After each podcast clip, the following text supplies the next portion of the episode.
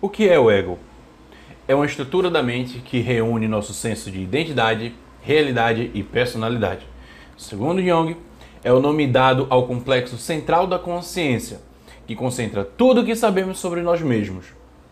Está ligado à consciência que cada um possui de si próprio, a maneira que se percebe na realidade, a sua identidade e ao orgulho e à autoconfiança. Salve, salve, ouvintes aqui do Empreender na Carreira. Hoje vamos falar sobre ego e como ele pode atuar positivamente ou negativamente na nossa vida e como pode impactar os nossos resultados. Do Empreendendo na Carreira, podcast que fala de carreira, empreendedorismo e mentalidade para te ajudar a construir uma carreira de valor e que te traga lucros.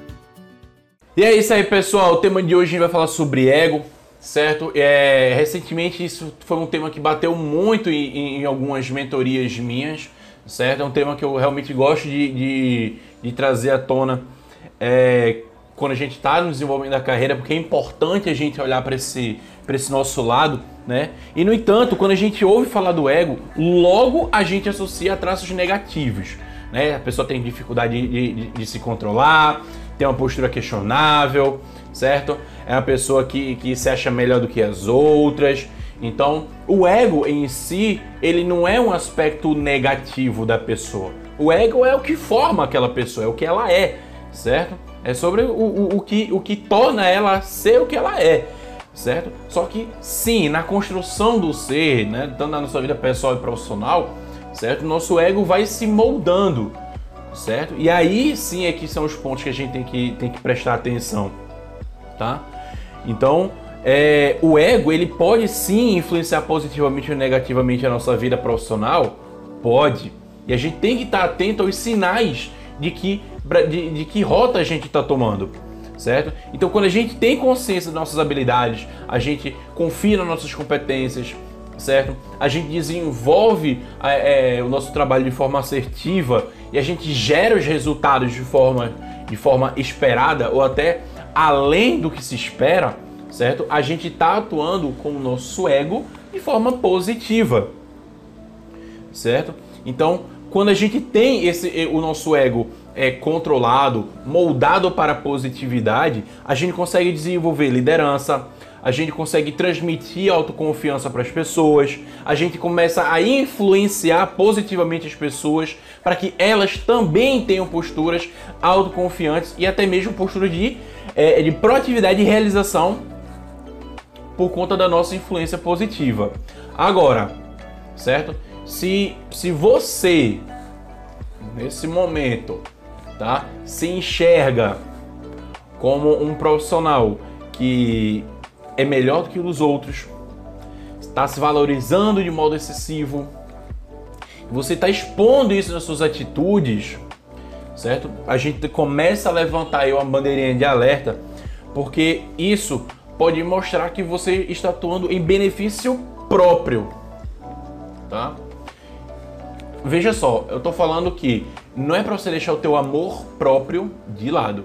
Amor próprio e benefício próprio são duas coisas diferentes. Quando você age em benefício próprio, você está se colocando acima dos outros. Quando você atua com amor próprio, você está se priorizando em vertente aos outros, em virtude aí do, dos outros, certo? Então, como é que a gente identifica pessoas com ego forte, né? Pessoas extremamente vaidosas, pessoas que atuam de forma egoísta, como eu mencionei agora há pouco, certo? Elas, têm uma, elas sentem a necessidade de atrelar as vitórias, né? os bons resultados, tudo o que, que acontece é, é, no, ao seu alcance de positivo tem que vir dela, vem dela, certo? E ela usa isso de alguma forma como combustível para conseguir admiração, reconhecimento, status, seja, ela, seja ele de social ou financeiro, certo? E até mesmo, acredite, fazem isso para despertar inveja nos outros, tá? Então, quando é que a gente sabe que o ego tá, tá, está nos atrapalhando? É quando a gente perde o, o, o, senso da dimensão dele. Se liga, se eu perco a dimensão do, do meu próprio ego, eu não percebo que eu estou sendo uma pessoa egocêntrica, certo? É uma pessoa egoísta. Eu não percebo, certo? Então eu vou trazer alguns pontos aqui que vão te ajudar, certo? A levantar os pontos de atenção de como está o teu ego hoje, certo? Que é importante a gente partir do, do, do princípio de responsabilidade que nós precisamos enxergar como está indo o nosso ego, certo? Então é importante você é, é, reconhecer isso em si, tá? Então quais são os pontos que eu tenho que observar?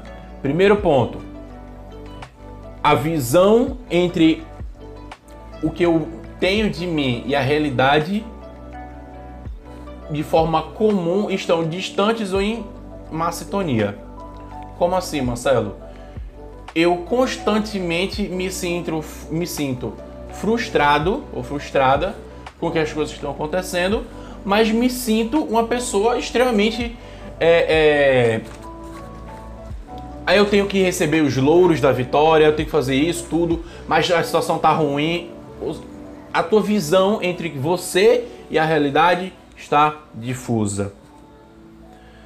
Você tem dificuldade para pensar coletivamente ou quando o pensamento coletivo ele acontece, você tenta chamar atenção para si.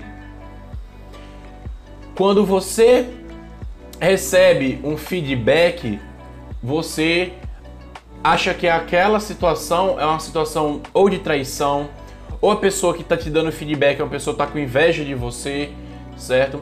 Ou você acaba tomando o feedback pro lado pessoal.